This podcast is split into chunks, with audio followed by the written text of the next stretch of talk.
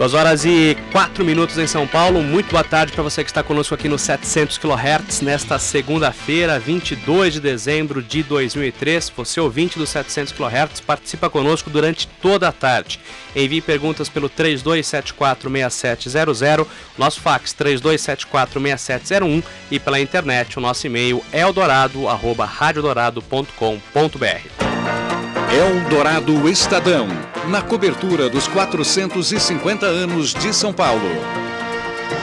Bom, e a partir de agora, o sexto programa especial sobre os 450 anos da cidade de São Paulo, que nós estamos realizando mensalmente. O tema desta segunda-feira falando sobre o mercado municipal, o mercadão, o mercado da cantareira. E você, ouvinte dos 700 kHz, vai conhecer um pouquinho da história do mercado municipal, vai conhecer também o que está sendo feito atualmente, um processo aí eh, de reforma, de restauração do mercado municipal. A gente já está recebendo aqui nos estúdios dois convidados, o arquiteto e assessor do gabinete da Secretaria Municipal de Abastecimento, Horácio Galvanese. Como vai, arquiteto? Boa tarde. Boa tarde a todos os ouvintes, a você, Leandro. Muito obrigado pela presença. E conosco também o autor do, do projeto desta reforma, o arquiteto Pedro Paulo de Melo Saraiva. Como vai, arquiteto? Boa, Boa tarde. tarde. Leandro. Muito obrigado, muito obrigado pela presença. Obrigado. Bom, eu queria que os nossos dois convidados contassem um pouquinho, é, podemos começar pelo arquiteto Horácio, o que, que está sendo feito é, no mercado municipal, qual é o projeto que a prefeitura está levando adiante? Bom, Leandro, é, é, o seguinte, o mercado, na verdade, ele estava num processo de uma certa deterioração. Ele tem uma atividade muito intensa, né, de, como mercado, né, tanto no atacado quanto no varejo, mas é, ele vinha num processo já de desgaste das suas estruturas todas. A ideia da, da reforma é de é, recuperar esse patrimônio, um patrimônio tombado do mercado, é, modernizá-lo no sentido de dar uma infraestrutura mais adequada, mais atual, né, mais contemporânea. E o principal, eu acho que esse é o dado mais importante, é de agregar novas funções, particularmente as funções gastronômicas, que é o que é, vai ser o diferencial desse mercado. Essa é uma tendência mundial, né? e a gente, aproveitando o projeto do Pedro Paulo, a gente é, está adotando é, esse conceito né, de agregar novas funções, particularmente a questão da, da função gastronômica. Arquiteto Pedro Paulo, como é que foi esse projeto, é, como é que foi a ideia e quais são os conceitos que estão no projeto? Bom, como disse o, o Horácio, a ideia é trazer para o mercado uma nova, um novo tipo de frequentador, isto é, o frequentador de restaurantes em São Paulo, do, o qual é muito, é, vamos dizer, é um frequentador muito grande né, de, de, das nossas praças de, de, alimentação, seja de shoppings e mesmo de restaurantes independentes. A ideia é aproveitar a, uma certa ociosidade que tinha no mercado, por incrível que pareça.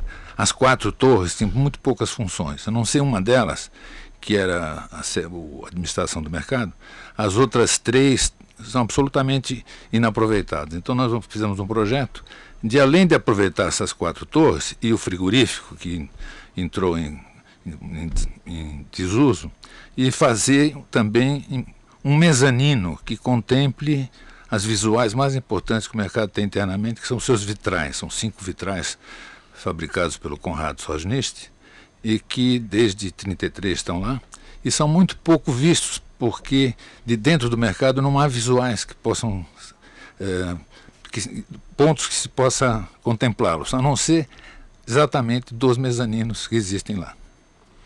Agora, é, esse projeto, é, a ideia de se trazer é, novas pessoas ao mercado, mas também é, mantendo essa tradição, esse conceito claro, histórico. Claro, claro. Como, é que, como é que é possível fazer essa mistura? É. Quer dizer, atrair o público novo, mas também o é, público que já é fiel ao mercado. O próprio público que é fiel ao mercado será também, evidentemente, o alvo dessa, dessas melhorias. Por exemplo, vai ser feito também um subsolo, onde novas funções eh, novos, eh, vamos dizer assim, eh, facilidades vão ser oferecidas ao, público em geral. Toaletes, um fraudário, uma enfermaria, vestiário para funcionários, tudo isso são coisas que nem existem atualmente, ou quando existem, existem de uma maneira muito precária. E também todas as dizer, novas instalações, seja da parte elétrica, hidráulica, telefônica, etc. Uhum. Horácio, a, a prefeitura tem prazo para que essa reforma fique pronta? Isso não, começou a partir de, de, de, que momento? Tem prazo. Olha, eu acho importante dizer o seguinte: o projeto é, do, de reforma do mercado ele está no âmbito do, da, de todo o projeto Ação Centro, que é um grande projeto que a prefeitura tem em parceria é, com o BID e que é, é, trabalha com investimentos do BID e uma contrapartida da prefeitura. Na verdade, o mercado entra como uma parte da prefeitura, a contrapartida da prefeitura. Né? É, a, a, gente. É, o edital saiu, acho que foi em, em, junho, mais ou menos. Né? As obras começaram em setembro e o prazo para execução é até maio é, do ano que vem. Então a gente pretende cumprir esse prazo. É uma obra que não é fácil, porque é uma obra que está sendo feita com o mercado em funcionamento. Essa é outra detalhe importante, porque é, você sabe que é, há um, um, a, utilização do mercado é absolutamente intensa, né? É um público bastante diferenciado. Ainda mais nesse momento, né? De, de fim Particularmente nesse momento de fim de ano, assim, a quantidade de pessoas que afluem ao mercado é violenta. O nosso desafio é um compromisso com os permissionários e com o público paulistano em geral, porque tem no mercado um, um equipamento fundamental para o abastecimento da cidade, é de não fechar. Seria muito fácil para a gente, a gente fechar o mercado e proceder à obra num prazo muito rápido, porque não é uma obra em si complicada, apesar de ela ter uma fundação né, nesse subsolo que vai ser feito, mas ela é uma obra mais de recuperação de um patrimônio, né, mas que a dificuldade está justamente na, na, na, presença tanto dos permissionários quanto do público. Esse é um compromisso nosso. Então, em, em, que pese essa dificuldade, a gente quer cumprir esse prazo, que é maio do ano que vem, para poder estar tá entregando a São Paulo o mercado todo remodelado, reformulado e com novas atividades. Como é que foram esses contatos e como é que estão esses contatos com uh, as pessoas que trabalham no mercado municipal? Quer dizer, imagino que é, elas estejam contentes com isso. Quer dizer, a gente corre o risco de ter alguns boxes uh, deslocados ou todos vão ficar no lugar em que estão? Olha, foram feitas intensas conversas previamente, porque a gente sabe que por mais que você tome cuidado com uma obra, ela sempre causa tran transtornos, né? Então a gente procurou o tempo todo esclarecer a todos os permissionários o que seria a obra, né? É, naturalmente, quando você tem uh, uma ampliação do espaço, no caso do me no mezanino, você tem que ter acessos ao mezanino. Então o que acontece é o seguinte: haverá é, situações em que a gente vai é, realocar alguns boxes para poder executar a obra e eles voltam. Né? E haverá algumas poucas é, situações em que o box vai sair, ele vai para outro lugar e não retorna. É o caso, por exemplo, das escadas rolantes. Quer dizer, para você acessar ao mezanino, haverá escadas rolantes e elas ocupam espaço do mercado. Né? Certamente a gente não poderia ocupar as ruas, porque as ruas ela tem uma, o mercado tem uma circulação absolutamente definida, né, são ruas todas ortogonais, com saídas nos quatro lados, nas quatro fachadas do mercado, e não, não tinha condição de a gente fechar. Então, os espaços que a gente acaba ocupando para equipamentos desse tipo, como escada rolante, são, são espaços antes ocupados por, mer por, eh, por box, né?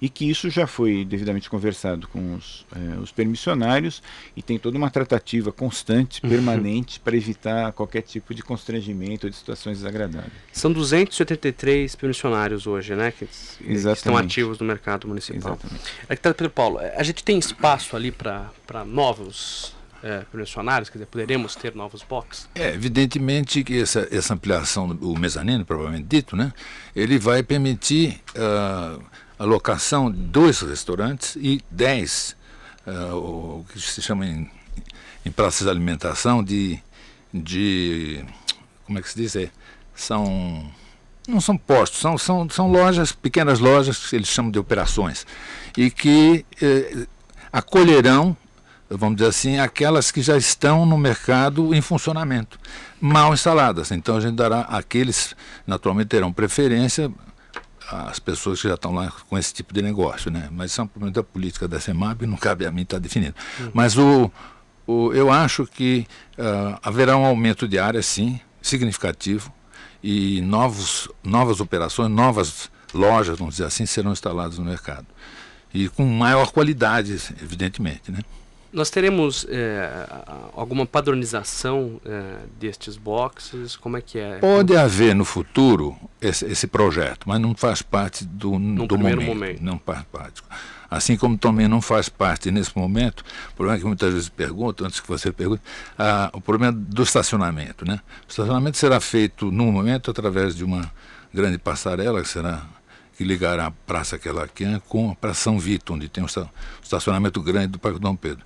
Aliás, o mercado faz parte desse, dessa revitalização geral do Parque Dom Pedro. É muito... Eu acho importante acrescentar o seguinte, Leandro, que é, nessa questão da padronização das, das bancas, dos boxes, né?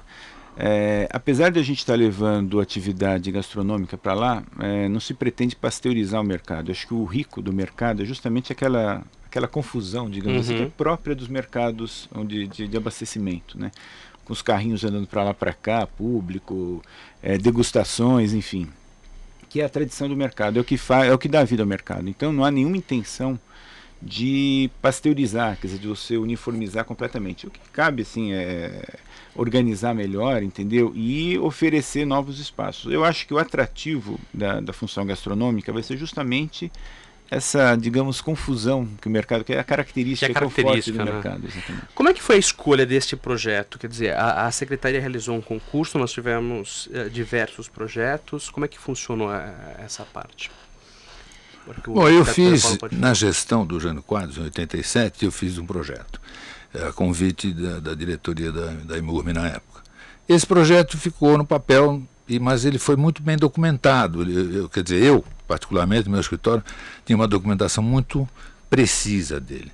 Então, o, houve uma exposição no IAB de projetos para o centro. Nós colocamos nosso projeto e demos uma cópia para o secretário do Planejamento, o arquiteto Jorge Vieira, que depois eh, eh, sugeriu que a gente fizesse um, uma proposta para fazer um anteprojeto. E a gente fez o anteprojeto, fez o, um projeto básico e estamos participando do detalhamento do projeto executivo. Quer dizer, é um projeto que já estava uh, preparado é, vinha, vinha sendo feito, mas, mas o enfoque foi totalmente novo dessa vez. Porque na outra vez havia uma estratégia de desocupar metade do mercado, fazer metade, deslocar os permissionários para outra metade nova e depois complementar com a outra parte. Dessa vez não, partes. é, fazendo duas partes. Talvez a obra vai ser atacada em geral, mas começando por esse subsolo e mezanino, e depois todas as ruas serão troca de pavimento, renovação de, de serviços, etc. É, até porque é importante acrescentar que o, o, projeto ele veio de encontro exatamente o que a secretaria é, pretendia, né? E a gente entende que não se trata de reinventar a roda, que já tinha um, um longo estudo né, feito é, pelo arquiteto Pedro Paulo e que já de conhece, já de domínio público, né? O que houve foi uma adequação, na verdade, o mezanino diminuiu, ele tinha uma área bem ele é maior, é ele, a gente adequou, isso foi adequado é, mais às, às necessidades atuais, né? Então houve uma adequação no projeto e ele foi encampado. Nós poderemos ter o mercado funcionando 24 horas? A ideia, eu acho que é essa mesmo, né? Porque, uh, a não ser certos momentos para a limpeza, a ideia é fazer com que o mercado não tenha nenhuma interrupção, né? Ou pelo menos que tenha um mínimo de interrupção necessária a higienização dele, né? É, ele de fato ele já ele já funciona, quer dizer, há uma um período em que funciona o atacado. O madrugada, é o movimento é, é, é justamente do atacado, é um grande né, movimento, e que é, é, de toda a zona cerealista, né, e o mercado acompanha isso. É, e é o período em que funciona mais uh, o varejo, né? Então, que vai até às 6 horas, basicamente, que são basicamente aquelas uh, uma boa parte né, das, dos boxes lá que são dos, dos, dos secos, né, são varejistas, enfim. Então ele já funciona, já funciona 24 horas. A intenção de levar a gastronomia para lá é que isso também funcione e vá até mais tarde, enfim. É, eu acho que isso tudo está numa, numa perspectiva de revitalizar o centro, né? É, isso é uma é, é, passa a ser quase que um desejo, um anseio da população como um todo, que em todos os países, em todas as cidades, todos os países, o centro ou é, está valorizado, ou ele tem está em processo de valorização, de revalorização, de recuperação, né?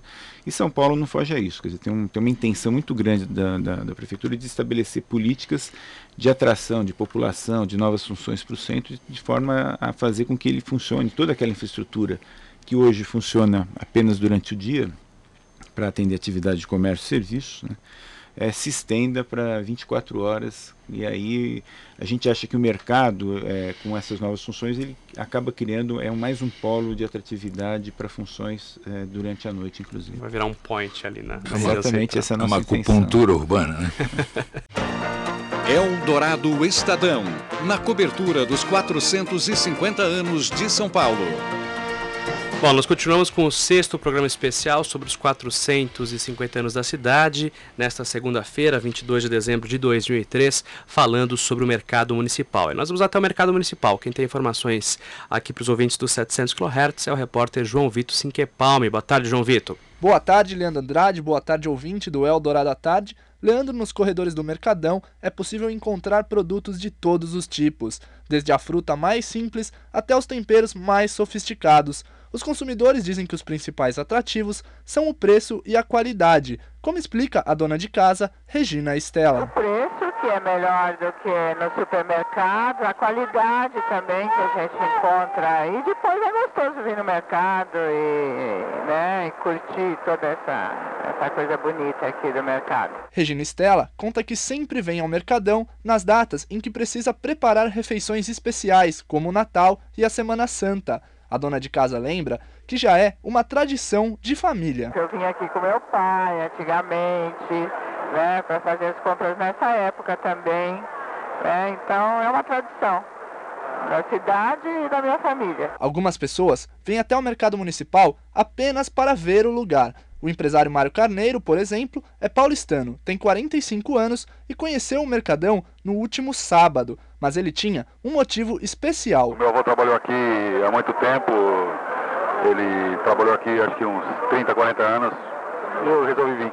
Mário Carneiro aproveitou a visita também para conhecer outro atrativo do mercado, os famosos Eu pastéis. vim aqui atrás do pastel, né, o famoso pastel de bacalhau. Já a professora, Cristiane Rufino, preferiu um sanduíche. Com certeza, antes de fazer as compras tem que dar uma passagem e tomar um café da manhã.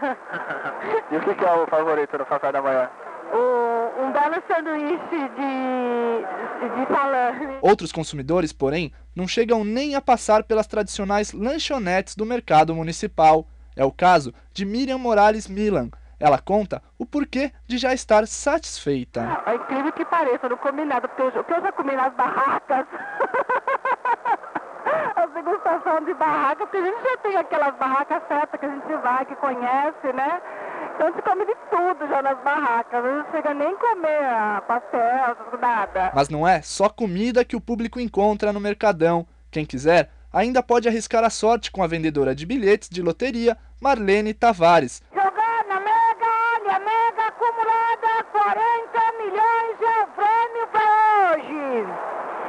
Ficar ali no corredor, você vai ver, o povo vem, ó. E os bilhetes são bons ou não são? Ah, eu já vendi bastante sorte grande aqui, três vezes. Sabe, ah, em 86 eu dei 780 milhões em prêmio aqui. Eu ganhei, na época, 3.500 de caixinha. E a senhora já pensou em ficar com bilhete pra senhora? Não, eu, eu, eu só vendo, mas ficar com ele mesmo não. Quer levar sorte aí, senhora? Obrigada, obrigada. João Vitor Sinquepalme, Eldorado. 2 horas e 27 minutos, a gente segue falando do mercado municipal com o arquiteto Horácio Galvanese, assessor do gabinete da Secretaria Municipal do Abastecimento, também com o arquiteto Pedro Paulo de Melo Saraiva, que é o arquiteto responsável por este projeto aí de revitalização, de restauração do mercado municipal. Arquiteto Horácio, Celina do Sumaré, ela pergunta se existe algum projeto para o desenvolvimento da região da Avenida São João, porque ninguém fala da avenida. Olha, é, é, no caso da Avenida São João, particularmente, ela acabou de receber o corredor, o, o passa rápido da que liga Pirituba, o corredor São João. Semana Pirituba. passada, né? Semana passada, exatamente. É, eu não tenho notícia de que haja. Eu sei, é o que, que existe é o seguinte: a prefeitura, através da, da Ação Centro, que é esse programa é, em parceria com o BID, está prevendo 130 iniciativas pelo centro todo. Né? É uma lista enorme de iniciativas e que no, no valor aí de alguma coisa próxima a 168 milhões de dólares. Né? É, e que diz respeito à recuperação de patrimônio, diz respeito a adequações é, de sistema viário, diz respeito a atrair atividade residencial para o centro. Né? É, particularmente em relação ao centro, a Avenida São João, não há, que eu saiba, é, nenhuma previsão, a menos do, do, do, passa, do Passa Rápido que foi inaugurado recentemente. Agora, nós temos ali, é, principalmente agora nesse período, o que vem acontecendo na 25 de março, com essa questão da fiscalização, essa coisa toda. É, isso não traz até uma certa intranquilidade para quem quer estar nessa região, quer dizer, a gente não precisa aí de, um, de uma revitalização em torno do, do, mercado municipal, nessa área da 25, e a, a questão da segurança, como é que isso será trabalhado também? Olha, isso de fato é, é, uma necessidade, não só uma necessidade, como está previsto a intervenção na, na, na 25 de março. É, o que eu digo é o seguinte, é, no caso ali do, do entorno do mercado, particularmente, o mercado tem dois anexos. Né? É, um deles, é, isso é uma tratativa que existe até com a Guarda Metropolitana, a Guarda Metropolitana foi provisoriamente para lá até por conta dessas ações no, no, entorno ali na 25 de março, etc. E que há uma tendência, um desejo de permanecer ali. Então ficaria um posto é, da Polícia... É, da Guarda, da Guarda Metropolitana que daria eh, segurança ao mercado e ao entorno. Em relação ao 25 de março, existe um projeto já feito, eh, ele está no âmbito eh, desse programa de parceria com o BID, né, não só a 25 de março, como o próprio Parque Dom Pedro, inclusive com obras já em execução. Né.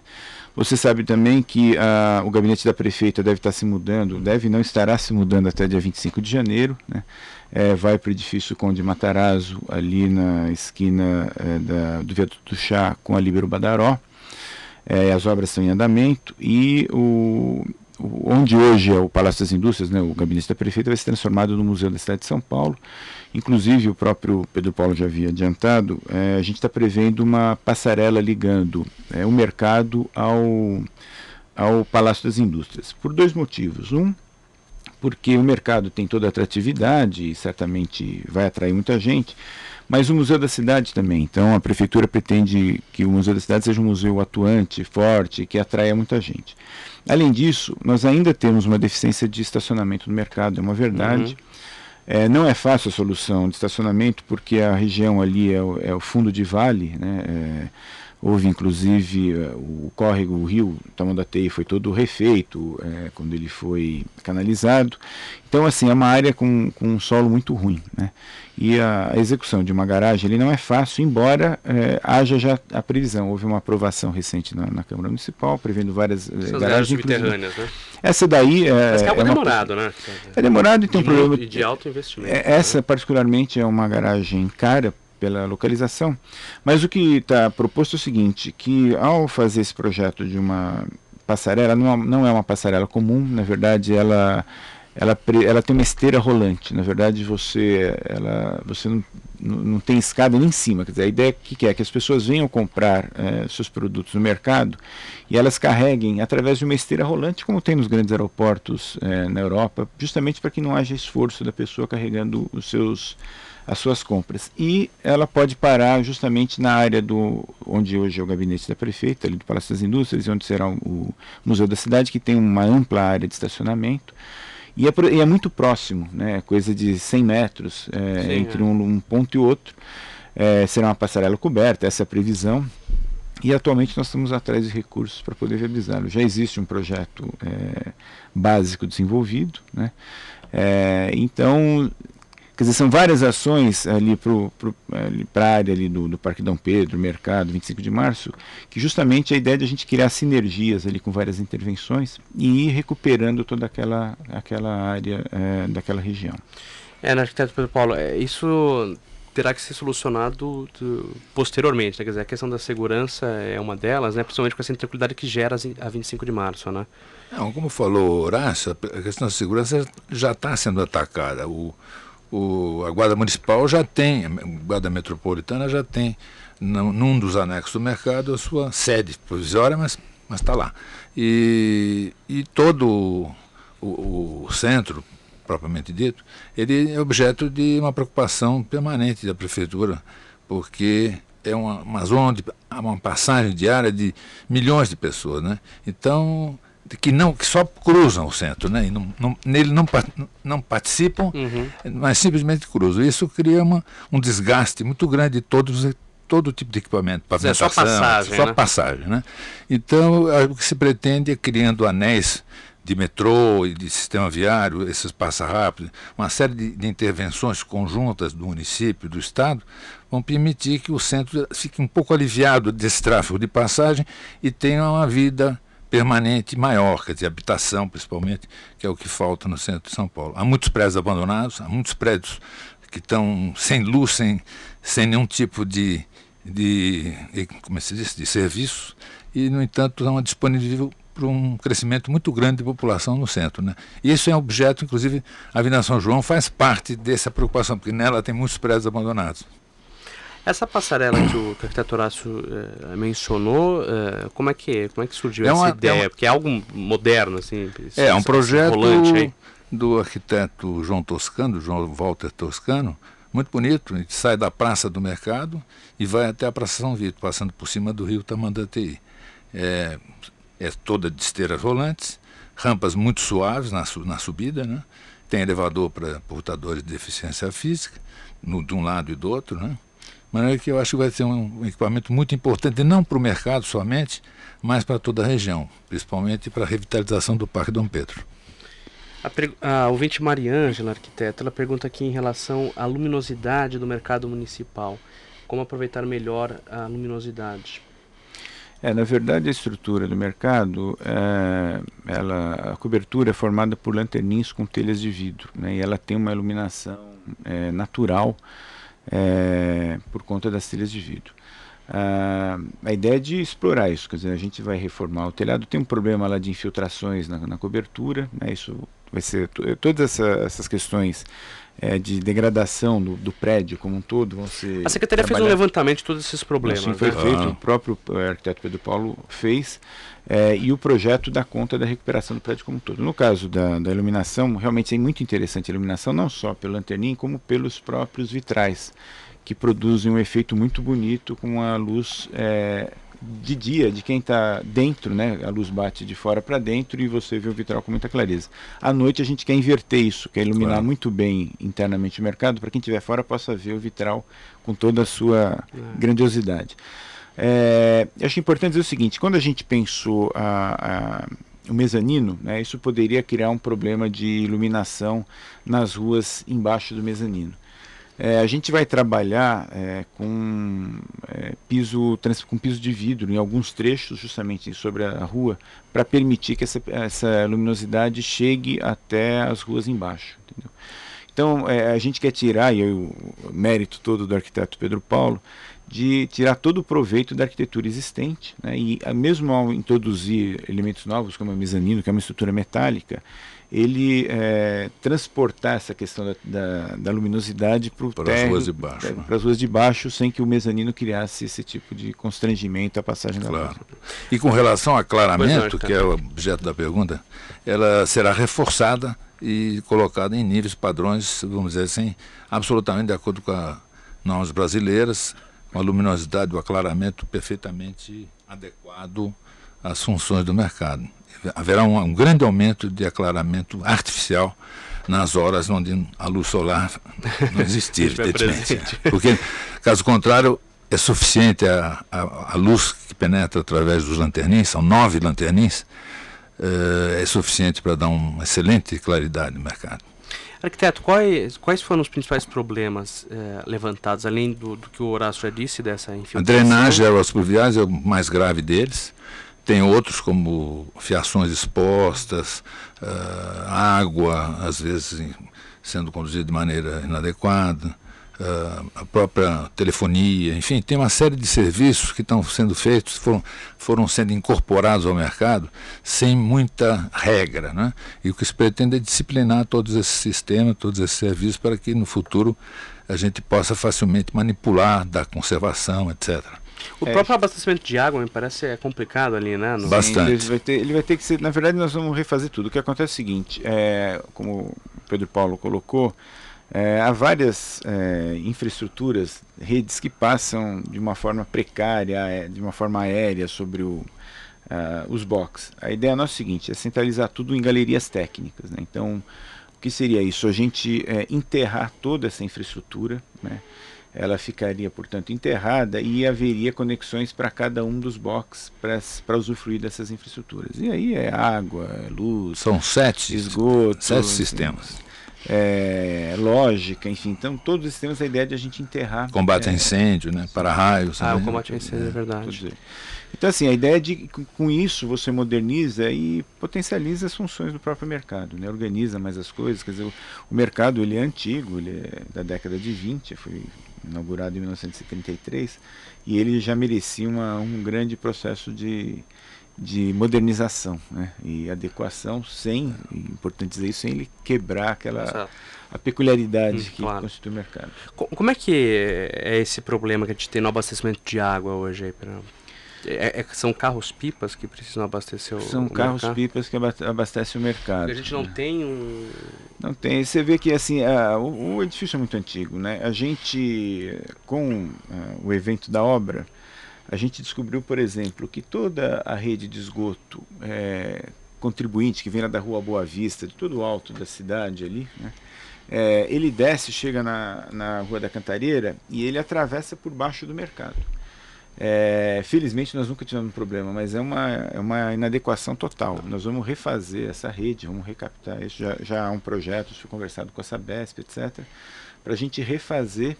Então são situações desse tipo, é um prédio muito antigo e que ele precisa ser modernizado. É o que a gente está se propondo a fazer. Eldorado Estadão, na cobertura dos 450 anos de São Paulo. Bom, a gente segue falando aqui sobre os 450 anos da cidade de São Paulo, esse programa especial sobre o mercado municipal. Nós vamos conversar agora com o chefe de cozinha do restaurante O Leopoldo, o Daniel Valei. Como vai, Daniel? Boa tarde. Boa tarde, tudo bem? Tudo ótimo.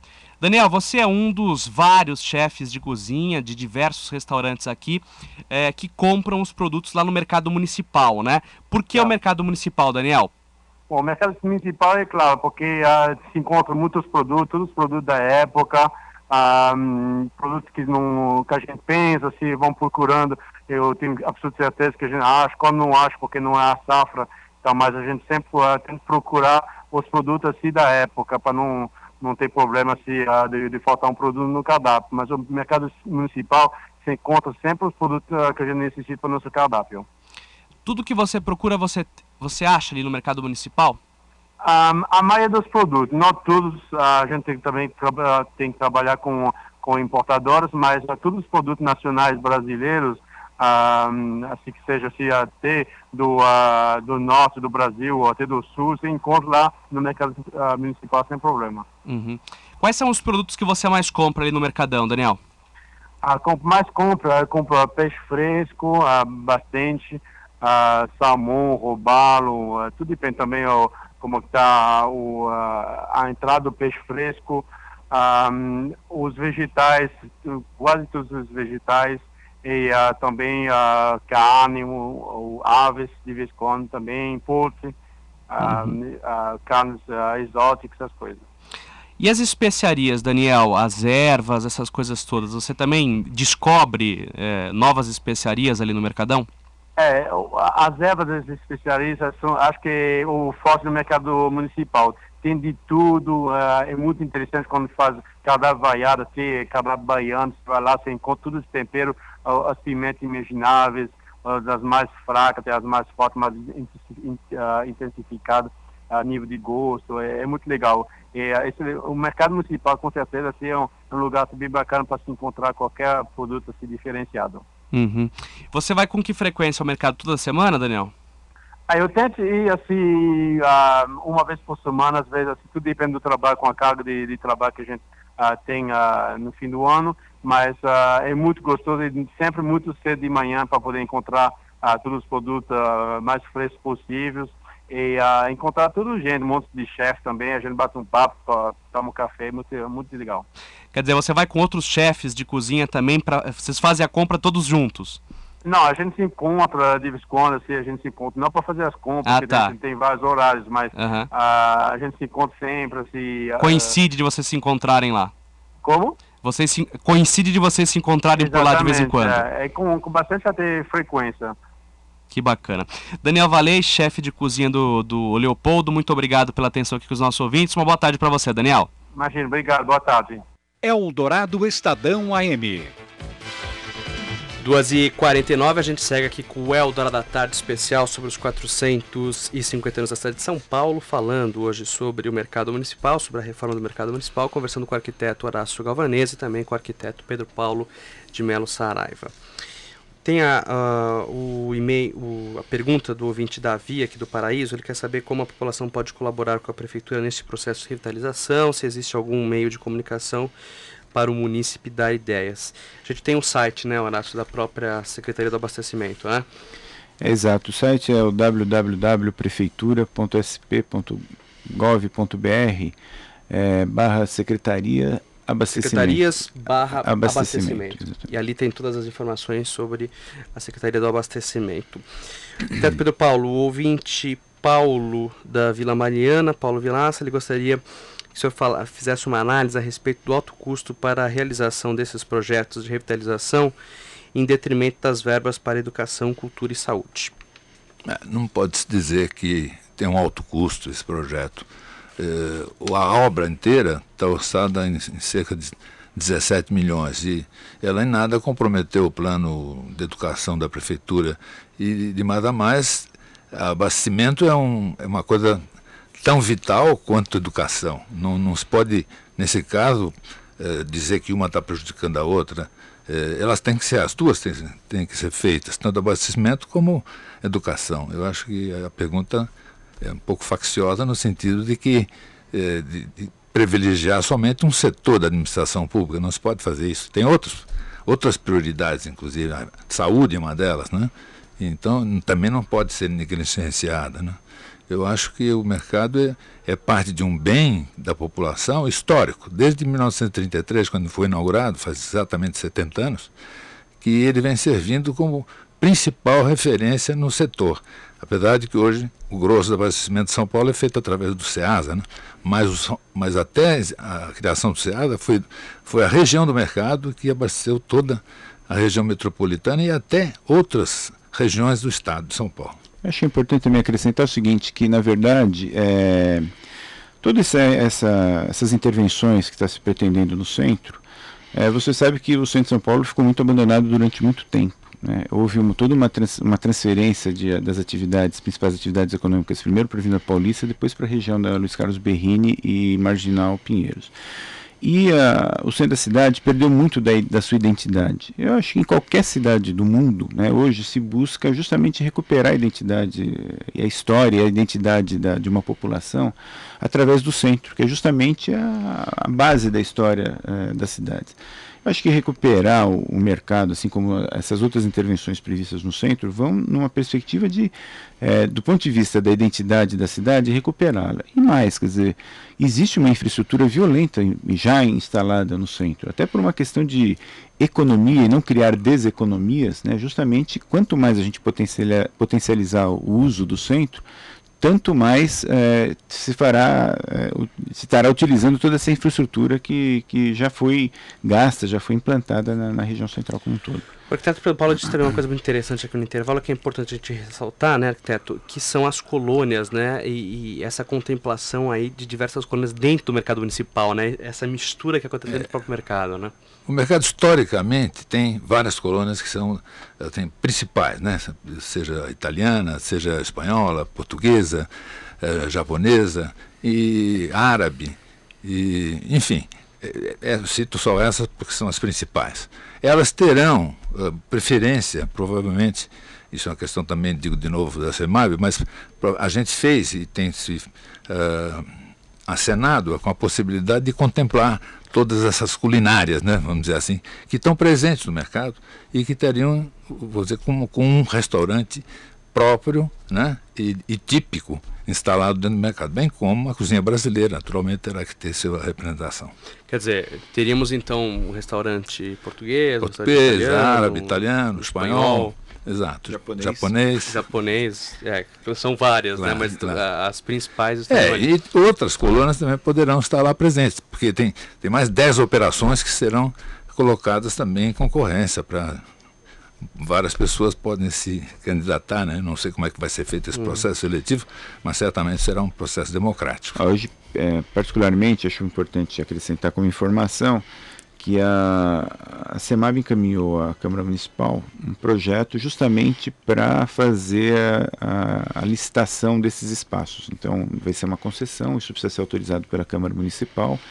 Esse processo já está na Câmara, deve ser aprovado ano que vem, para que, pra que a CEMAB possa licitar eh, a contratação desses eh, espaços com esses restaurantes. E aí o edital deve definir melhor eh, que tipo de restaurante, que culinária será. São quantos restaurantes que nós. São seis restaurantes e 10 operações menores. Tá, mas são seis restaurantes. De peso, de peso, né? Grandes, Com né? áreas re- significativas. Né? A questão do prazo, arquiteto Horácio, é, é, a população sempre cobra isso, né? Quer dizer, o senhor disse no início da, da entrevista que o prazo é maio. É possível, pe- pelo andamento em que estão essas obras, que o prazo seja cumprido ou teremos atrasos? Olha, é, acho importante dizer o seguinte, e aí para reforçar essa questão, é, a obra está sendo feita com o mercado em funcionamento, portanto ela não é uma obra simples. Né? É, segundo, que é uma obra num patrimônio histórico. E terceiro, que é uma reforma. É, normalmente você construir um edifício novo, uma edificação nova, é muito mais fácil, porque você tem o terreno zerado, né? Vai da fundação à cobertura, você tem um controle absoluto disso. A gente, todos os esforços estão sendo feitos, isso foi muito analisado, muito estudado, é, no sentido de cumprir esse prazo. E é isso que nós, nós estamos pretendendo. Quer dizer, a obra está indo no ritmo que é previsto. Né? Certamente, esse período de Natal e Ano Novo, há uma redução é, da- das atividades da obra, também previsto justamente porque você tem um afluxo violento de população isso já havia sido acordado com os permissionários, quer dizer, no período de Natal, o Ano Novo, que é justamente onde eles mais faturam e onde o público mais acessa o mercado, as obras eh, sofreriam um processo de retardamento, né, isso já está acontecendo, para a partir do dia 5 de janeiro retomar com toda a velocidade e cumprir o prazo que é, que é a nossa meta. Agora, existe a possibilidade eh, de ter que se parar o mercado, o funcionamento por alguns dias, ou isso está no próprio contrato não pode acontecer? Não, isso não pode acontecer. É, é outro compromisso, não só com os permissionários, como, como também com a população de São Paulo, que utiliza intensamente o mercado. É, essa foi uma condição é, do edital de contratação da obra. É, isso cria uma, uma dificuldade efetiva, porque você tem que proteger, você imagina os produtos sendo vendidos a céu aberto ali e uma obra acontecendo. Então tem toda uma, uma logística de, de, de controle da obra, né? e para evitar que ela é, prejudique a atividade de mercado. Então a obra é, ela pode eventualmente até alguns é, box pararem por uma semana, dez dias no máximo, mas isso vai ser acordado previamente. Mas o mercado como um todo ele continuará dizer, funcionando. Serão casos isolados, casos isolados específicos específicos para uma, uma atividade específica de obra. para o andamento da E obra. há, né, Horácio, áreas, inclusive ociosas, algumas bancas vazias, que serão objeto de, naturalmente, para atender exatamente esse tipo de, de, problema. Né? É, de, realo, de realocações. Realocação, né? né? Tá. E, arquiteto Horácio, e, e algo interessante, né? Quer dizer, com a reforma a gente já tem um movimento maior no mercado municipal. Isso, isso já é possível de se perceber.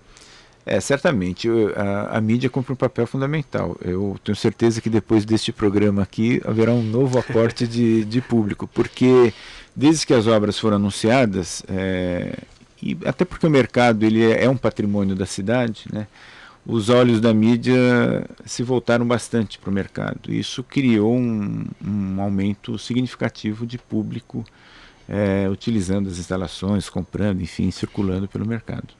Quer dizer, então já começa a ter um, a ter um reflexo já essas obras, antes mesmo delas estarem concluídas. É, certamente, e fica a expectativa de quando esses restaurantes abrirem, né? Que certamente isso vai atrair uh, um outro público ainda que vai lá, quer dizer, tem gente que não conhece o mercado, por incrível que pareça. É, a gente ouviu né? na- Exatamente. Na própria, e na própria reportagem. né? é, certamente quando você uh, cria novas funções, né? Você vai atraindo novos públicos, né? Por É, uma a questão de horário. família, né? Os Exatamente. filhos, vai, vai passando de geração para geração. 2h59, eu quero agradecer os nossos dois entrevistados, o arquiteto Horácio Galvanese, que é assessor do gabinete da Secretaria Municipal de Abastecimento. Arquiteto, muito obrigado pela atenção com os nossos ouvintes. Um bom fim de ano, uma boa passagem e a gente volta a conversar no, em 2004 com certeza. Muito obrigado, Leandro. É sempre um prazer a gente vir falar do mercado. Né? O mercado está aberto a toda a população, continuará aberto. São produtos de qualidade excepcional. E agradeço também ao público, estamos à, à disposição para qualquer, quaisquer dúvidas, esclarecimentos e desejando a todos um bom Natal e um ótimo 2004 com o mercado a pleno funcionamento. E agradeço também o arquiteto Pedro Paulo de Melo Saraiva, que é autor deste projeto e desta reforma. Arquiteto, muito obrigado pela atenção com os nossos ouvintes. Da mesma forma, um bom Natal e um bom ano novo. Obrigado, você também. E agradeço também a oportunidade de ter esclarecido alguma coisa que, porventura, população ainda não sabe. Mas creio que, a, como disse o Horácio, a mídia está se encarregando muito bem de divulgar tudo que o mercado tem para oferecer para a população e, particularmente no respeito ao projeto que a gente fez. Obrigado. Eldorado Estadão, na cobertura dos 450 anos de São Paulo. Nós seguimos com o Eldora da Tarde especial sobre os 450 anos da cidade, falando sobre o mercado municipal nesta segunda-feira, 22 de dezembro de 2003. Lembrando que você ouvinte continua conosco, participando, enviando suas perguntas, enviando seus comentários. Nós vamos falar uh, até o fim do programa sobre a história do mercado municipal, algumas curiosidades sobre a construção. E quem está aqui nos estúdios conosco é o historiador Paulo Garcês Marins. Ele é doutor em História Social pela USP e também professor da PUC de São Paulo. Como vai, professor? Boa tarde. Tudo em ordem, tudo bem. Prazer estar aqui com vocês. Muito obrigado pela presença, a satisfação é nossa em recebê-lo. Professor, como é que surge a ideia de, de se criar o mercado municipal? Foi uma iniciativa que surgiu como? Então, é, nós tínhamos anteriormente, já no século XIX, um primeiro mercado da cidade que foi construído ainda numa proporção uh, muito menor. Né? Ele durou cerca de 45 anos, ele foi erguido em 1867, o primeiro mercado propriamente dito da cidade foi demolido em 1907. Aí optou-se por construir um novo mercado que durou até 1938, né? E já em 1924 tinha sido autorizada a criação de um novo mercado, aí sim com ah, uma adequação de espaço, uma monumentalidade que deveria ser compatível com a importância econômica da cidade de São Paulo, com o fato da cidade ter uma importância política em escala nacional, uma grande metrópole de feição europeizada.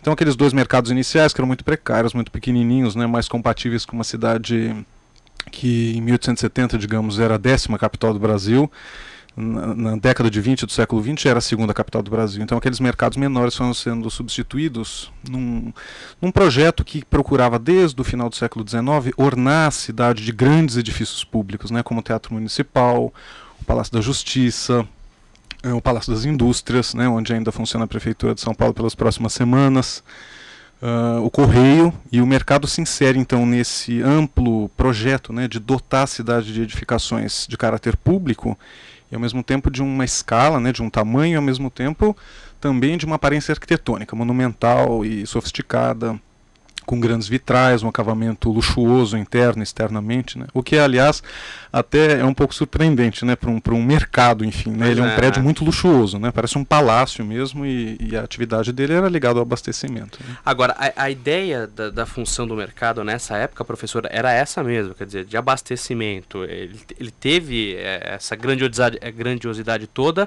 mas a função sempre foi de sempre foi. Não era nada como referência gastronômica, restaurantes, o que, o que querem nada, fazer isso nada. hoje. Era um era um mercado, mercado mesmo, né? mesmo. A distribuição original, eu tenho até aqui alguns dados, né? 40% é, do mercado era destinado aos cereais, legumes, frutas, flores, 20% a laticínios e salgados, 10% a carnes verdes, 10% para os peixes e 20% para aves e animais de caça. Então, o loteamento, digamos, interno do mercado era é, para o abastecimento mesmo. Né? Era o grande mercado que ficava, inclusive, próximo à, à Estrada de Ferro Santos Jundiaí, né? naquele momento ainda denominada de São Paulo Railway Company, né? era Isso. a ferrovia inglesa, e, e que ligava a cidade de São Paulo a pontos de produção de víveres também no interior, Jundiaí, Franco da Rocha, regiões que foram sucedendo as antigas, né, Cotia, Freguesia do Ó, a própria região de São Bernardo e São Caetano, que antes produziam alimentos, chegavam pelo rio Tamanduateí, no mercado do século XIX, né, continuaram chegando pelo começo do século XX,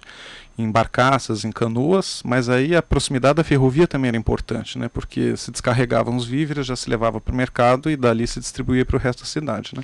Agora, professor, no começo, é, é, o mercado nasceu meio desacreditado, quer dizer, por ser uma obra grandiosa, daqui a pouco a gente fala sobre esse projeto do, do, do Ramos de Azevedo, mas eh, a, a população eh, acreditava né, no mercado, até porque me parece a locomoção ali pra, das pessoas para o mercado era algo complicado né, nesses primeiros anos. Então, isso é uma característica de um tipo de pensamento sobre a cidade que vem da Europa no século XIX e que procurava implantar o mercado ainda dentro da área central. Né? O exemplo maior que nós tivemos desse tipo de pensamento foi o mercado chamado Le Halle, em Paris, que foi construída pelo Baltar, né, um, um, engenheiro arquiteto importante na França no século XIX, e esse mercado fica hoje, digamos, a cerca de cinco quarteirões do Louvre, do museu e do palácio do Louvre. Né? Então os mercados ficavam nas áreas centrais, não havia essa facilidade de locomoção que nós temos hoje com trem, com metrô, ônibus, bondes, né? As pessoas tinham que ter um mercado no centro, né? Motivo pelo qual em 71, né, 1971, esse mercado de Paris foi demolido, que foi um trauma muito grande para a cidade de Paris, mas é, é, ele era o representante de uma ideia ainda é, compatível também com a, com a tecnologia dos transportes. O mercado precisava ficar no centro. Então, enfim, isso trazia um transtorno enorme, porque a cidade inteira precisava se deslocar para o centro, é. até que os mercados regionais começaram a ser criados, né? Pinheiros, Lapa, o mercado de Santo Amaro, né, que existe até hoje, o predinho lá perto do, do Largo 13, é de 1896, 1897, ele ainda é um remanescente daquela fase né, de, de Santo Amaro quase autônoma aqui da capital, mas enfim, o mercado ficava no centro, era uma região muito complicada por conta das enchentes, acho que todo mundo que tem um pouco mais de 30 anos aqui se lembra do caos que era, né? até o CEAGESP também é outra área complicada nesse sentido, mas era inundava a cidade... É, a do Carmo ali, aquelas coisas Exato. próximas, né? E até a década de 70, quando o, o Tamanduateí foi canalizado e alargado, é, alagava tudo carregava hortaliças, melancias, era um horror, né? Então o local realmente não era adequado num certo sentido, mas ao mesmo tempo funcionalmente era o centro. Aqui hoje nós não pensamos mais o centro de São Paulo como um centro, né? Há vários, né? Centros na cidade de São Paulo, mas naquele momento devia se convergir para o centro para obter qualquer coisa. Né? Então, hoje o mercado é, um, é uma espécie de uma relíquia, né? embora a população adore o mercado, frequentem com constância, né, tem um grande movimento de público, mas uh, hoje é mais um mercado de, uh, de consumo de hortaliças, hortifrutigranjeiros, aves de boa qualidade, mas não é uma coisa que as pessoas busquem para o cotidiano. Né? Os supermercados acabaram uh, tomando esse espaço, as próprias feiras livres, né? Então... E até porque, a gente discute isso no, no, no primeiro bloco do programa, nos primeiros blocos do programa, a gente tem problemas seríssimos ali uh, em relação a, a estacionamento, que é algo complicadíssimo, você não tem onde estacionar ali, nem na, na, própria Rua da Cantareira, e a segurança, né? Quer dizer, principalmente esses últimos fatos aí da 25 de março, isso geram intranquilidades, quer dizer, você vai se arriscar e, ali no mercado municipal e a polícia correndo atrás do... quer dizer, é algo complicado, sim, assusta, sim. né? Você não, não, você não atrai uma população para um lugar como esse, sim. né? Então são problemas que precisam ser superados, né? Por, por estar numa região como essa. Lógico, uma gestão né, municipal. Aqui aquela área é realmente uma área historicamente muito densa de uso. Né? A gente tem a zona cerealista que é exatamente ao lado. Né? Uma série de, de, de tipos de comércio ainda de abastecimento se fazem fora do mercado, embaixo do viaduto de área popular. É uma confusão ali, a própria situação do comércio formal e informal da 25 de março de Assis. No fundo, aquela região é uma região que guarda, desde tempos seculares, a região, uma região comercial mesmo da cidade. Né? É bom sempre a gente lembrar que aquela região era o porto geral da cidade, né? Por isso a ladeira do Porto Geral, que sai ali da Rua Boa Vista, quer dizer, ali era o ponto de chegada de tudo na cidade pelo Rio Tamanduateí. Então, historicamente sempre foi uma área complicada, né? Muita gente, muito comércio, comércio informal, né? É, é importante também que a gente lembre que esse tumulto que nós vivemos hoje com relação a bens industrializados, etc., sempre, sempre aconteceu na cidade de São Paulo. Era muito comum durante o século XIX, né, o século retrasado, as autoridades da Câmara ficaram desesperadas tentando controlar as hortaliças que chegavam na cidade sem pagar imposto. Né? Então as pessoas traziam o contrabando naquela época era de, de comida, né? Mas já, existia, né? Já existia e, e, com frequência, né? E as pessoas sobreviviam desse tipo de comércio informal, né? Burlando o fisco, as mulheres que naquele, naquela época, no século XIX, antes desse grande mercado, né, elas tinham um papel importante de distribuição de comida na cidade, é, preparo de alimentos nas casinhas, né, que eram antes do primeiro mercado da década de 60 do século XIX, o comércio era feito em casinhas muito rústicas, muito pequenas, no centro de São Paulo. Né nas proximidades da 15 de novembro, nas proximidades da, da Rangel Pestana, ali onde era a ladeira do Carmo. Então era um comércio muito tumultuado mesmo. Né? E, e isso foi sendo eh, controlado pelas, pelas autoridades públicas, ou semi-controlado né, pelas autoridades públicas, de uma maneira contínua até o dia de hoje. Né? A gente tem uma parte que é formal e uma parte que é informal. Né? E parece que não, não, não se encontra uma solução para esse problema. Né? Eldorado Estadão, na cobertura dos 450 anos de São Paulo. Programa especial aqui no 700 kHz. E as heranças de família já são uma tradição no mercado municipal da Cantareira, o Mercadão. Nós vamos conhecer agora um comerciante que herdou do pai o negócio e o gosto pelo trabalho naquele local. Quem tem as informações é a repórter Filomena Salemi. A história do senhor Alceu Galdeano se confunde com a do Mercado Municipal da Cantareira. Seu Alceu conhece cada detalhe do edifício em estilo neoclássico projetado pelo arquiteto Ramos de Azevedo. Também não é para menos. Há 30 anos, ele trabalha seis dias por semana por até 12 horas diariamente na banca de frutas que foi herança do pai. Fui carregador do mercado, não fui só vendedor no varejo. E eu conheci um senhor com 97 anos, morreu com 97 anos, ele estudou os filhos, é, construiu a casa trabalhando dentro do mercado. E outras pessoas, inclusive meu pai também, que trabalhou aqui desde 68. Entendeu? Construímos nossa casa, tudo trabalhando aqui. Esse lugar é maravilhoso. O mercado municipal faz parte da vida do senhor, então? É, uma parte minha e uma parte do meu pai. E de, outros grandes amigos, o senhor Joaquim me conheceu desde quando eu tinha 17 anos de idade. Ele se trabalhou aqui, se aposentou aqui nesse mercado. É uma pessoa maravilhosa, eu conheço ele há muitos anos. Você vem todos os dias? Todos os dias. Eu só folgo na segunda-feira porque eu trabalho aos domingos. Das 6 às 2 da tarde o mercado abre, das 6 às 2, então eu folgo na segunda. Mas é todo dia. Como é que vai acordar e não vir para o mercado? Aí o senhor nem sabe como que é.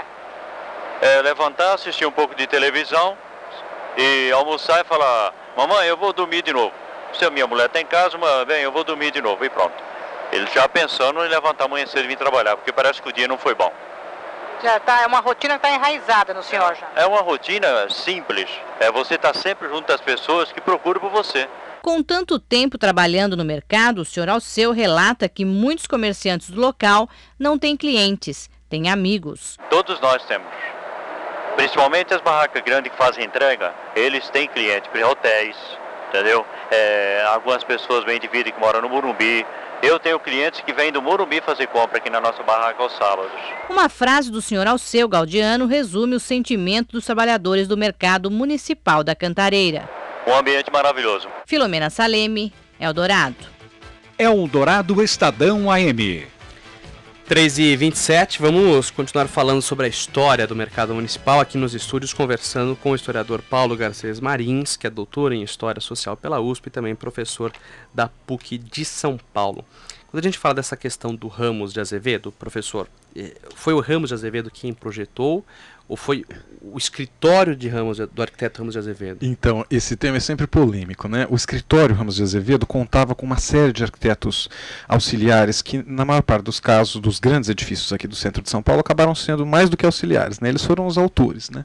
O caso importante, por exemplo, de Domiciano Rossi, né? Que foi o arquiteto que projetou o Teatro Municipal de São Paulo, eh, o Palácio da Justiça, e acabou ficando eclipsado sempre pela figura do Ramos Azevedo, que era o dono do escritório, o empresário propriamente dito, um homem com enormes conexões políticas na cidade de São Paulo, né? Mas, enfim, o escritório era grande demais, né? E o, o, o Ramos Azevedo tinha uma equipe. E essa equipe realmente é, é, muito relevante. No caso especificamente do mercado municipal, o arquiteto responsável, o engenheiro arquiteto, foi Felisberto Ranzini, né? Era um italiano, nascido na Itália, em São Benedetto Po em 1881. E ele migrou para o Brasil, como tantos outros eh, profissionais qualificados, inclusive, né, naquela, naquela passagem do século XIX para o século XX.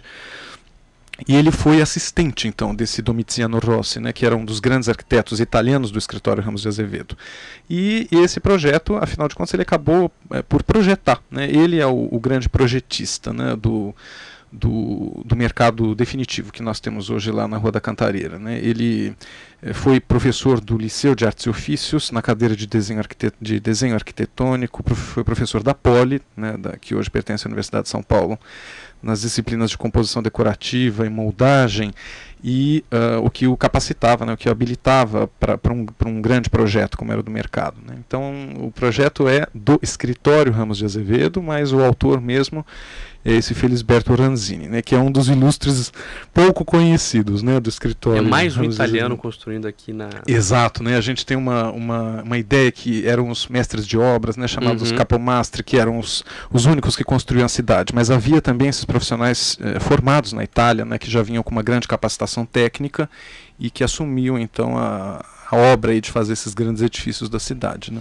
Professor, ouvinte Alexandre da Casa Verde, ele quer saber em qual região ficavam os mercados construídos antes deste. Foram dois mercados, né? Isso, eles ficavam nas imediações. Os, o, o, primeiro deles, né, da década de 60, ficava no final da ladeira General Carneiro, ali embaixo do pátio do colégio, no sopé do morro do pátio do colégio. Né? Era um prédio bastante amplo para os padrões da cidade de São Paulo, que era bem pequena. Né? Depois, logo uh, próximo a ele, foi erguido o, o mercado seguinte, né, que uh, durou até 1938, e o mercado atual ele é, digamos, o mais afastado daquele ponto inicial, sempre nas imediações da 25 de março e da, e da Rua da Cantareira, mas ele foi se aproximando cada vez mais da Avenida Senador Queiroz e também da, da Estrada de Ferro, né, Santo Jundiaí. Ele é bem mais perto da Estrada de Ferro Santo Jundiaí.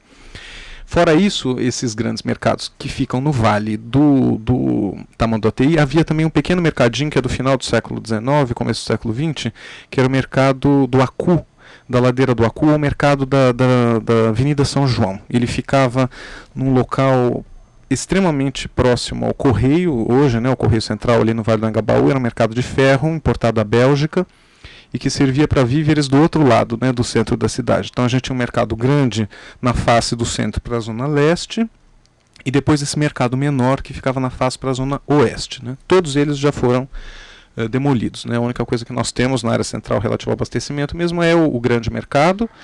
Uh, que é do escritório Ramos Azevedo, e aquele pequenininho que fica do outro lado da Rua da Cantareira, né, que é mais de hortaliças. Gente, o, o, mercado sempre funcionou a, a parte superior e inferior, é, professor. A gente tinha aqui divisão ali quando o mercado foi, é, foi inaugurado. Nos pisos? É. é eu não tenho exata clareza, mas uh, as funções prioritárias do mercado, que eram as de abastecimento, sempre foram no piso inferior, no piso térreo, né? porque é o mais amplo, a parte de cima é muito, muito uh, restrita e as atividades administrativas aconteciam também naqueles anexos externos. Né? E o, o, que, aliás, era já o suficiente, porque a área em si do mercado é muito, muito grande, né? até o dia de hoje. Né? Para nós, é do tamanho praticamente de um, de um hipermercado desses aí perto das rodovias ou das marginais. Né? E... Acho que é quase 14 mil metros quadrados. É, ele né? é Uma enorme, assim, né? Sobretudo, não, não apenas amplo em superfície, mas amplo em, em altura, né? Ele parece uma, uma sucessão de naves de catedrais góticas, né? Nós temos arcos neogóticos dentro do, do prédio. Interessante, aliás, esse contraste. Né? Por fora, ele é um prédio de linguagem francesa, classicista francesa, dentro do ecletismo. Né? Ele é, nessa linguagem classicista francesa, tem aquelas cúpulas externas próximas daquele tipo de solução arquitetônica que Paris eh, divulgava, né? essas cúpulas decorativas, mas por dentro ele tem esses arcos neogóticos, né? que eh, parece realmente que nós estamos numa, numa sala de, de, catedral mesmo. Ele é enorme. Né? O pé direito é tão grande que permite hoje que a prefeitura eh, queira construir um mezanino, né? de tão extenso que ele é. Gigantesco. E a gente tem os vitrais ali, né? Pois é. Nesse, nesse estilo gótico. Que... que é mais uma relação também com, com, com o passado, digamos, da, da, da, história europeia, né, que estava sendo retomado na América. Não apenas no Brasil, mas todos os países da América Latina estavam tentando se espelhar nesse passado europeu. E esses vitrais se adequam né, a esses arcos, evocando um passado grandioso naquele presente que também devia ser grandioso. Né? Isso é importante na arquitetura eclética do século XIX, do começo do século XX, a modernidade com a tecnologia construtiva, com as novidades de esgoto, de água, elas estavam presentes no prédio, portanto o prédio é um prédio moderno. Mas as linguagens arquitetônicas e decorativas evocavam uma história, né, uma, uma história de civilização que a Europa procurava celebrar no final do século XIX, durante o século XIX e no começo do século XX, e que o Brasil e tantos outros países se, se ligaram. Né? Então a gente entra no, no, no, palá no prédio achando que está num palácio e num prédio praticamente europeu. Né? E, e, isso era algo comum, professor? Quer dizer, fazer essa, vamos dizer, essa mistura é, dos, estilos, dos estilos? Bastante comum. Né? Na Europa, não. Né? Nós temos uma, uma pureza dentro dos chamados estilos neo, neogótico, neo-renascimento, neo-românico, né, nós temos uma pureza muito grande em cada um dos prédios na Europa. Cada um adota um neo, digamos assim. Aqui no Brasil era muito distante, enfim, da Europa. As informações chegavam muito, muito precariamente, às vezes, embora houvesse arquitetos formados lá que estudassem na Europa, brasileiros ou europeus que viessem para cá.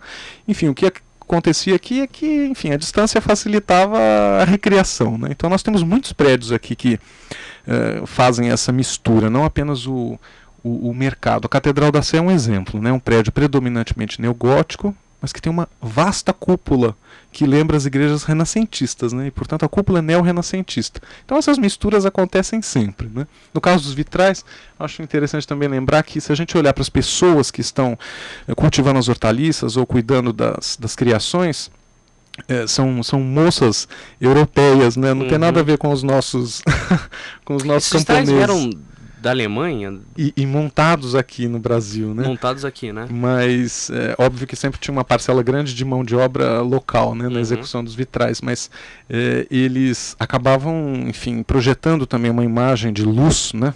É, que era muito marcante no prédio, que também ia ao encontro dessa ideia de europeização. Então eu me lembro bem, acho que é no, no vitral da colheita de tomates ali, que tem uma moça com cabelo uh, à la garçon, ou Chanel, assim, parece uma, uma, uma moça de sociedade colhendo tomates, assim, né? Então isso fazia parte de um ideal, né, de, de transformação dos nossos costumes, né, de branqueamento da população e de europeização da, da fisionomia arquitetônica da cidade, né? E o mercado se insere é, profundamente dentro desse sentido. Como, aliás, foram muitos dos mercados municipais erguidos no Brasil nessa mesma época. O mercado de São Paulo é o último dos grandes mercados, né? inspirado certamente no mercado de Paris. Né?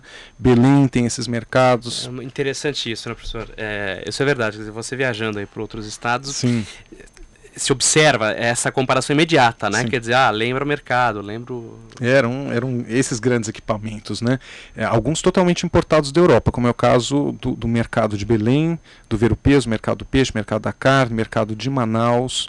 O, o mercado de Manaus, é verdade. Todos, são vários, né? Alguns já foram demolidos, né? O mercado de São José do Recife e o grande mercado do Rio de Janeiro, que ficava ali próximo da Praça 15, foi demolido para passar um viaduto, veja só, né? Na década de 60, né? no governo federal do Juscelino Kubitschek. Progresso, entre aspas, pois pegando, é, né? jogaram o mercado fora, né? Foi uma pena, né? Mas o mercado de São Paulo foi o último, né? Já um, concluído em 1933, ele é o, o, último, digamos, né? Desses grandes palácios da, do abastecimento, né? Professor, é, outra característica é, é a própria iluminação que tem, que tem o mercado. Eu queria Sim. que o senhor contasse um pouquinho isso para os nossos ouvintes. São telhas de vidro, né? Sim. E a gente tem aquelas clara, o uso das clarabóias também, né? Exato. É, é, lógico que nós já tínhamos uma iluminação elétrica nesse momento, mas uh, a iluminação zenital é um fator de economia, né? são grandes superfícies. Hoje nós temos lâmpadas muito fortes, não era o caso né, nos, nas primeiras décadas do século XX.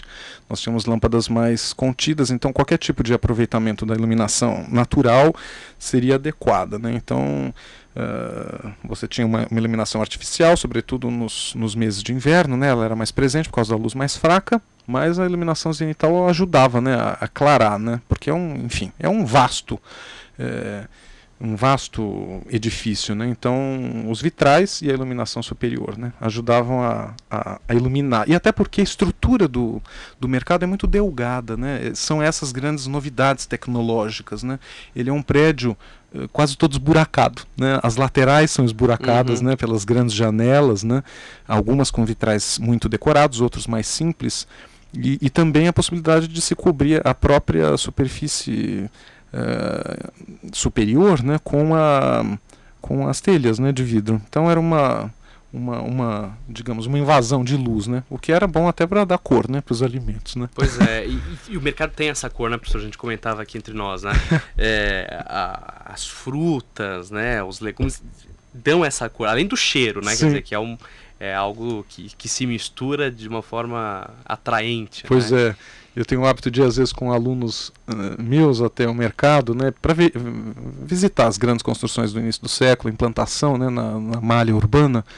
E, enfim, né, a Sala São Paulo, o Palácio das Indústrias, a Catedral, tudo isso chama atenção, né? Mas o mercado, com aquelas cores, com aqueles cheiros, né? É. Aí marca mais, e tem, né? tem a comida, né? Pois é. Eldorado Estadão, na cobertura dos 450 anos de São Paulo. Programa especial sobre os 450 anos da cidade, hoje falando sobre o mercado municipal e contando um pouquinho da história, dos bastidores do mercado municipal. E claro, nós não podemos deixar de falar do famoso pastel de bacalhau. Outra família tradicional no mercado municipal da Cantareira é tão conhecida quanto o produto que vende. Novamente a participação da repórter Filomena Salemi.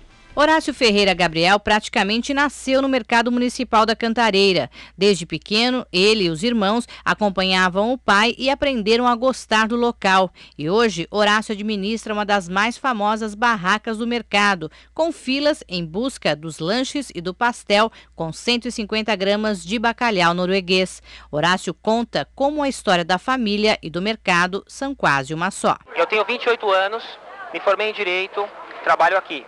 O meu irmão tem 40 anos, se formou engenheiro, também vem aqui e trabalha aqui. Todo o processo da nossa casa em termos de engenharia, de arquitetura é dele e gastronomia é minha. Nós nascemos aqui dentro com a minha família, que é um casal de imigrantes portugueses, meu pai Horácio e minha mãe Maria. E toda a receita do bacalhau, que hoje, graças a Deus, é famoso, veio dela. Então, nós fazemos parte do mercado, como as bancas que estão aqui, você pode ver. É pai para filha, terceira geração, quarta geração. O filho aprende com os pais, ou de repente com os tios, a trabalharem, a atenderem do jeito que eles atendiam. Então isso forma o mercado sempre ter esse jeitinho diferente de atender. Qual que é o campeão de vendas aqui? Olha, em termos de pastéis, todos saem muito bem, graças a Deus, mas o de bacalhau é o preferido, é o ao concurso, digamos assim. Ele possui 150 gramas de bacalhau do Porto, chamado Gatos Morrua, na minha opinião, um dos melhores tipos de bacalhau que existem, direto na Noruega.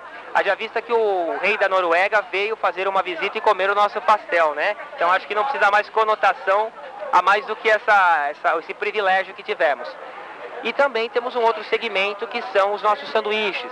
Então você tem o lanche de pernil, o lanche de picanha, de carne de sol, de peito de peru e o de mortadela cerati, que é o tradicional aqui no mercado. Todos feitos com queijo, tomates secos derretidos, cerca de 300 gramas em cada sanduíche. No bar, que existe há 35 anos e vende pastel desde 93, são comercializados aos sábados, dias de maior movimento, aproximadamente 2 mil pastéis, incluindo novos sabores, como tomate seco com mussarela de búfala.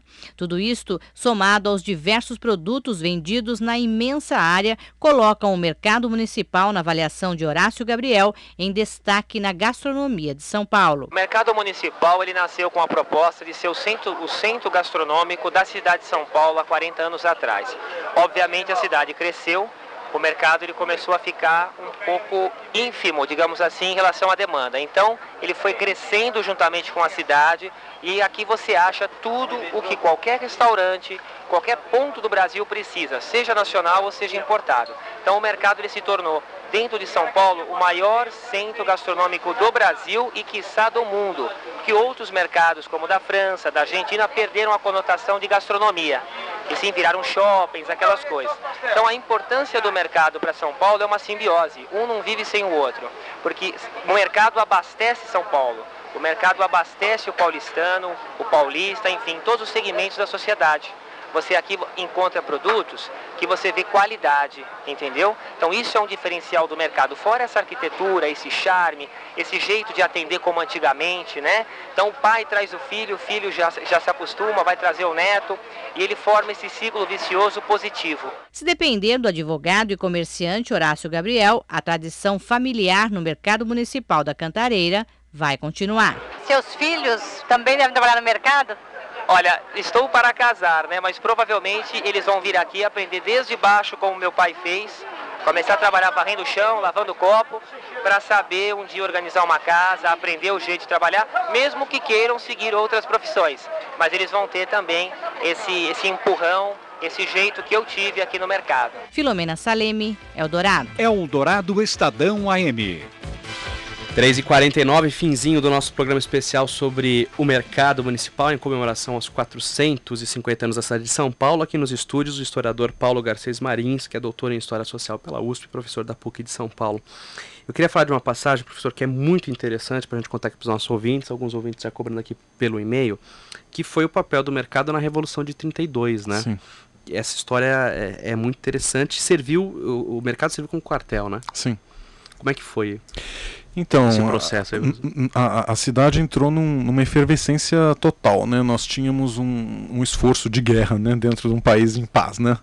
É, e muitas das construções tinham que ser rapidamente adaptadas né, para novas funções. Né. De novo, a proximidade da, das estradas de ferro aí certamente foi um aspecto importante. Né. Nós tínhamos também o quartel da luz ali nas proximidades e, uh, enfim, de repente a cidade teve que ser trans totalmente transformada, né, mudada para uma nova fisionomia, para uma nova demanda. E aí, enfim, nós tínhamos um, um vasto, né, é, uma vasta edificação coberta, né, com proteção, ela tinha facilidade de acesso, né, viário também, e acabou rapidamente podendo ser readaptada né, para essas novas funções. Né. O que não deixa de, de ser algo inspirador também para essa nova fase né, do, do mercado, onde a gente está passando também por uma, uma possibilidade de, de refuncionalização, não apenas agora para para o abastecimento, mas para restaurantes. Né? Então, enfim, é, essa, essa, essa passagem da história do, do mercado, que já é inaugural, né? o mercado não estava nem ainda pronto efetivamente, né? nós uh, temos isso hoje bastante evidente em muitas dessas edificações antigas que estão sendo convertidas. A estação Júlio Prestes é uma, né? ela foi feita para uma uma estação de ferro, né, para uma estação ferroviária, para áreas de embarque e desembarque, e hoje ela tem uma sala de música. Né? Então, no fundo, é, são esses testemunhos da, da, da, cidade que, pelo seu própria, pela sua própria escala, né, pela sua própria uh, vastidão, elas podem vir a ter novas funções. Né? Ali foi já no princípio, né, na certidão de batismo dela, ela já foi multifuncional, né? Nem inaugurada, nem em 33, é. nem já estava Agora, a inauguração oficial aconteceu 30, no, no, aniversário da cidade, né, professor? Sim, 25 sim. de janeiro de 33. Mas sim. o projeto, isso começou a ser pensado em 24. 24. Uh... Em, em 28 a gente teve. Nós temos a, a, a lei né, em 24, o projeto sendo, implement... projeto sendo concebido em 25. Né? 25. E aí, nos anos seguintes. Uh, as, as, uh, enfim, as iniciativas públicas para que aquilo pudesse ser confirmado. Né? Desapropriação de espaços, regularização de, de sistema viário, depois a implantação efetivamente da construção. Né? Nós tínhamos alguma coisa nesse, nesse espaço onde está o mercado na, nessa época? Não, não tenho recordação. Acredito que fossem áreas ou semi-ocupadas né, por conta da várzea ou com algumas casas de pequena escala. Né? Mas. Uh, o... Até porque era distante, né? Porque a gente comentou no começo. Pois né? é, e, o, perigoso. Acesso, né? né? Perigosíssimo, né? Por conta das enchentes. Né? É. E, e, uma coisa interessante é que, como outras edificações também da cidade, o mercado atravessou a crise de 29, né? Então ele começou ah, a ser é. construído uh, na década de 20, passou pela, pelo, pela crise enorme né, que, que o mundo e a economia paulista ligada ao café sofreu e conseguiu ser inaugurado apenas em 33, né? Então houve um abalo grande, como foi o caso da Sorocabana que eu acabei de mencionar aqui também, né? Iniciada na década de 20 e, sobrevivendo às crises até conseguir ser inaugurada na década de 30, né? E o mais interessante, quer dizer, nesse caso aí de, de grandes é, monumentos, vamos colocar assim, de grandes marcos, como a estação, é, que é uma, uma grande área de música, o mercado continua sendo, tendo a função do mercado, né? Pois é, ou se a GESP está lá para distribuir, mas não tem graça nenhuma. Nenhuma, né? E nem o charme, né, que tem o, de, de, você ir ao mercado municipal, de você visitar o mercado municipal, né? É, acho que essa, essa retomada do centro como referência da cidade é, é fundamental, né? Nós temos é, projetos acontecendo nesse sentido em várias capitais brasileiras, né? No Rio de Janeiro é um exemplo mais do que é, referenciado né, pela Recife um delicadeza. Salvador já mais difícil, né, porque é muito voltado para o turista. Mas a gente precisa fazer com que o centro ocupe o espaço que ele efetivamente ocupou na história da cidade e no próprio espaço geográfico. Ele é o centro e, portanto, é o espaço mais democrático da cidade. Né? E São Paulo, nosso centro estava realmente muito abandonado. Pois né? é. Outras capitais a gente tem até áreas mais valorizadas e fora do Brasil o centro é, é sinônimo de valorização, né? Mas aqui em São Paulo era algo muito complicado. É. Bom, eu quero agradecer muito o historiador Paulo Garcês Marins, que é doutor eh, em História Social pela USP, é professor da PUC de São Paulo. Professor, muitíssimo obrigado eh, pela atenção, Ah, pelas explicações, por Nada. essas histórias. Um bom fim de, um bom fim de ano e um, e um Feliz Natal para o senhor. Muito obrigado para os ouvintes também. Muito obrigado pelo convite. 3 horas e 54 minutos, a gente continua aqui no finzinho do nosso programa especial, agora com a participação da colaboradora Cacilda de Rousseau Afonso Ferreira. Foi em 25 de janeiro do ano da graça de 1933 que, comemorando mais um aniversário da cidade, se inauguraria na Rua Cantareira o novo e atual Mercado Municipal, substituindo aos antigos o chamado Mercadinho, na ladeira de São João, e o Mercado Grande, na esquina das hoje ruas 25 de Março e General Carneiro.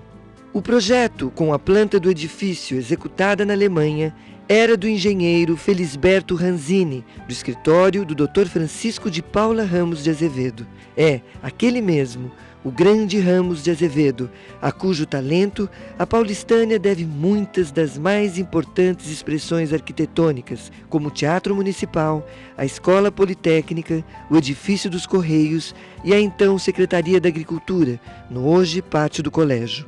No projeto de Ranzini, que os implicantes da época consideravam majestoso demais para a finalidade, mas que seria fielmente obedecido pelos construtores, as grandes cúpulas metálicas dominaram a visão externa, completadas internamente pelos animados e alegres vitrais coloridos. Mercado é palavra plural que pode ficar comprometida pelo objetivo que ao lugar se empreste. Mercado de escravos, por exemplo, como foram aqueles degradantes entrepostos de Jurujuba, em Niterói, ou Valongo, no Rio de Janeiro. Mas o nosso mercado municipal não é nada disso. É local de muito suor e trabalho, além de divertido, próprio para aqueles que estão de bem com a vida, os que conhecem os prazeres da mesa, as virtudes dos legumes, as atrações das carnes e as sensações paradisíacas dos vinhos. Não foi sem razão que os paulistanos mais antigos chamavam o mercado municipal de templo da gastronomia. Era ali, apenas ali, em nenhum outro estabelecimento, que se achava tudo, absolutamente tudo aquilo que os estômagos e os paladares exigiam. E porque os estômagos e os paladares não mudaram, apesar dos modernismos importados dos supermercados e da fast food, o mercado municipal continua a ser o que é, a única opção dos que procuram, a preços convidativos, as especiarias que possibilitam os bons almoços e viabilizam os requintados jantares. O ato de comer não deve ser resumido ao prazer momentâneo de devorar alimentos, dele logo após se esquecendo, como se esquece o nome do primo distante. O apetite é produto do espírito, não do físico. Escolher os ingredientes, comprá-los e prepará-los é operação intelectual e sensitiva. Como poetou Carlos Drummond de Andrade, o gastrônomo tem os seus deuses, o templo é a mesa e a sacristia é a cozinha. E se entre essas divindades tivesse eu que optar, ficaria com a sacristia. Bom, velho e querido mercado municipal, aqui vou eu, sequiosa à procura das suas bancas, dos seus chouriços e das suas hortaliças. Afinal, Deus nos fez famintos por natureza e, portanto, cumpra-se a sua vontade. Cacilda de Cussou Afonso Ferreira, especial para o Eldorado à tarde, em comemoração aos 450 anos de São Paulo.